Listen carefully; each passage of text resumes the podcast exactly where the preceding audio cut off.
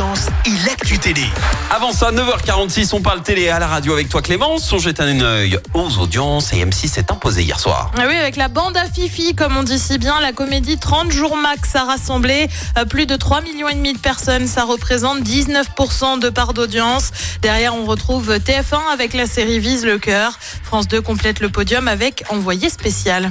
Ici la voix, Secret Story, bientôt de retour. C'est en tout cas l'une des volontés de la société de production Endemol euh, qui affirme travailler depuis un an pour convaincre TF1 de relancer le programme de télé-réalité. On le rappelle, Secret Story, ça s'est arrêté en 2007. Ça remonte quand même. hein. Ouais, déjà. Des discussions seraient en cours, mais à ce stade, TF1 n'a rien confirmé.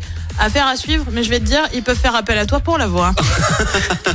Reconversion. Et puis- exactement. Et puis un programme emblématique de France 2 bascule euh, sur France 3. Ça concerne nos terres inconnues, présenté un temps par Frédéric Lopez avant de voir Raphaël de Casabianca officier. Et bien cinq ans après le lancement de cette émission qui envoie des célébrités en voyage pour découvrir des territoires, le programme change donc de chaîne. Le but marquer la nuance entre nos terres inconnues et rendez-vous en terre inconnue. C'est vrai que ça se ressemble pas mal.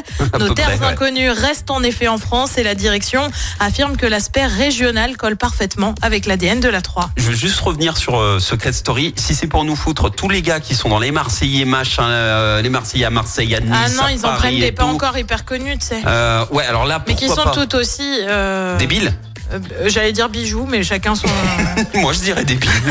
Et je, je l'assume complètement. chac- chacun son, son point de vue. Et le programme de ce soir, c'est quoi? Et bah sur TF1, bien évidemment, c'est le rugby avec la petite finale entre l'Argentine et l'Angleterre. C'est à partir de 21h. Dès 21h10 sur France 2, on retrouve les petits meurtres d'Agatha Christie. Sur France 3, c'est un documentaire Brassens par Brassens. Et puis sur M6, c'est le cinéma avec Miss Peregrine et les enfants particuliers. Ah, celui-là, il est cool. Je l'ai pas vu. Ah bah franchement, je te le recommande fortement. Allez. Toi qui aimes bien tout, les, tout ce qui est un peu comme Harry Potter, tout ça, Ouais. euh, c'est incroyable. Merci Clément. Écoutez en direct tous les matchs de l'ASSE sans coupure pub, le dernier flash info, l'horoscope de Pascal et inscrivez-vous au jeu en téléchargeant l'appli active.